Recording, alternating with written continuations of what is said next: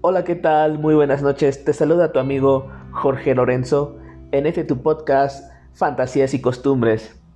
El día de hoy te traigo un pequeño fragmento de una novela que he estado escribiendo eh, y que creo que representa pues costumbres mexicanas, especialmente eh, sobre la comida. Eh, espero subir más sobre esta novela pues más adelante. Bueno, acuérdense que la fantasía es lo más real de este mundo. Comenzamos.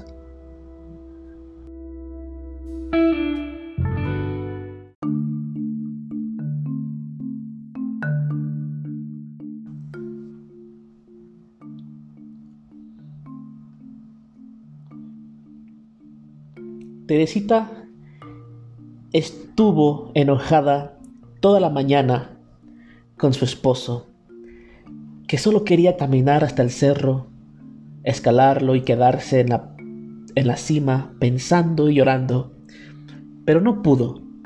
La rutina del día no se lo permitió, ya que eran las 8 de la mañana y el almuerzo no se podía atrasar. Salió a la cocina, la cual se encontraba detrás de la casa en una enramada, separada del resto de la vivienda, debajo de un gran cerezo. Colocó el comal de barro en el fogón para hacer las tortillas delgadas a mano, las favoritas de Rodrigo.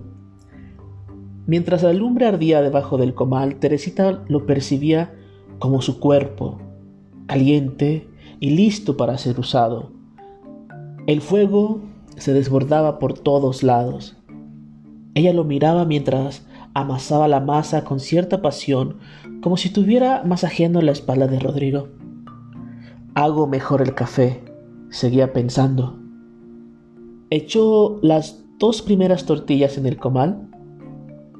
Ella parecía distraída, no quitaba la mirada de esas dos tortillas blancas que empezaban a inflarse por el vapor ardiente de su interior. Vio cómo crecían como dos hermosos pechos femeninos ardiente de algo. Tomó las tortillas infladas y se las colocó en el pecho, imaginándose un tamaño más grande. Cuestionó si le agradaría a su esposo, pero nadie le contestó. El vapor se escapó convirtiendo a esos pechos en simples tortillas aplastadas. También el ánimo de Teresita se espumó.